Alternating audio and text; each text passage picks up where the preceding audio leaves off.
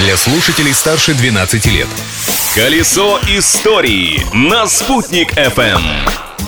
Всем большой солнечный привет! У микрофона Юлии Санбердина, которая всегда готова рассказать об интересных исторических событиях, связанных с сегодняшней датой. А сегодня у нас 13 января, День российской печати. И вот почему. События дня. 13 января 1703 года в Москве вышел первый номер первой в России газеты «Ведомости». Инициатором создания первой публичной печатной газеты был царь-реформатор Петр I. «Ведомости» выходили крайне нерегулярно, разными тиражами, иногда продавались, а иногда выдавались народу безденежно. Некоторое время главой газеты был сам Михаил Ломоносов. В 1992 году в память о рождении первой газеты в стране был учрежден День российской печати. Кстати, газета «Ведомости» издается и по сей день.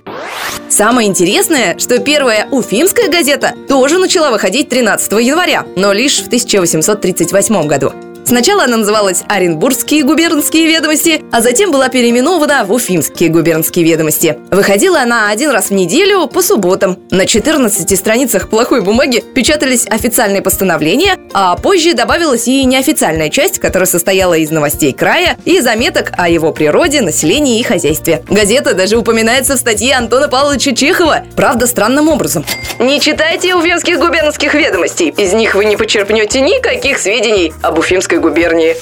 Открытие дня. Еще один факт из истории столицы нашей республики. В 1933 году в этот день началось строительство новой уфимской кондитерской фабрики на улице Худайбердина. После окончания строительства полностью оборудованный исключительно советскими машинами завод взялся за выполнение своей годовой программы выпуска. А это целых 10 тысяч тонн уфимской карамели. В начале Великой Отечественной войны арсенал производства пополнило оборудование, эвакуированное из московского витаминного завода, и фабрику переименовали. Так, Уфимская кондитерская фабрика стала Уфимским витаминным заводом, где не только производились, но и разрабатывались разнообразные препараты для лечения раненых. Изобретение дня.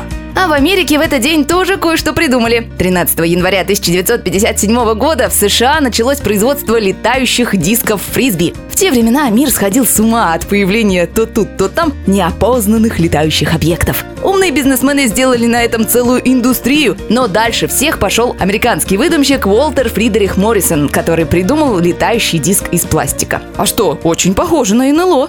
Праздник дня. А еще напоминаю, что сегодня каждый может позволить себе допраздновать самый последний праздник года. Ведь в ночь с 13 на 14 января отмечается Старый Новый год. Так сказать, дополнительный праздник, который получился в результате смены летоисчисления. Вот такое оно, 13 января. Завтра будет новый день и новый рассказ от меня, Юлии Санбердиной. Ведь прошлым нельзя жить, но помнить его необходимо. Колесо истории на «Спутник FM.